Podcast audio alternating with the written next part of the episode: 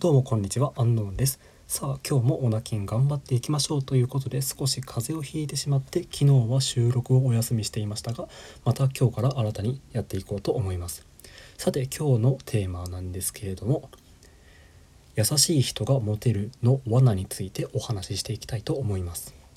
これ結構聞いたことある人多いんじゃないかなと思うんですけれども、女性は優しい人が好きっていうことをしばしば言います。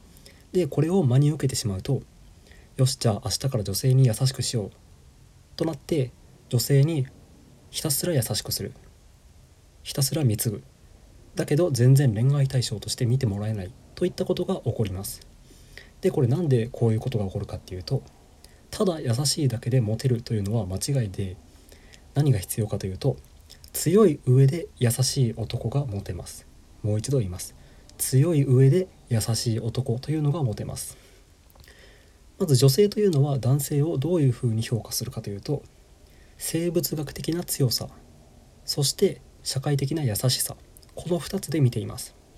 生物学的な強さというのは例えば顔が整っている背が高い筋肉がついている力が強いこういったことですね。でこういった強い生物としての男の遺伝子を取り込むと自分の子孫も強い個体になる可能性が高まりますよね。なので無意識のうちに女性は強そうな男の遺伝子を求めています。これが一つ目ですね。でもう一つ。社会的に優しい。これはまあ端的に言うと子育てをしてくれるかどうか守ってくれるかどうかということですね。もし妊娠してしまっても男が逃げたりしたらせっかく身ごもった子供を育てるためにコストがかかるわけですよね。自分一人で育てないといけない。守ってくれるオスは誰もいない。で女性は本能的にそれを恐れています。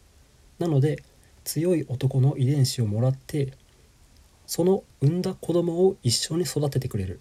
あるいは敵から守ってくれる男というのが重宝されるわけですよね。なので順番としてはまず強いかどうか。そしてその次に優しいかどうかという順番なんですよね。これは DV 男と付き合っている女性なんかを見ても明らかなんですけれども彼らは明らかに優しくはないんですけれどもその強さという点に女性が惹かれて付き合っているわけです。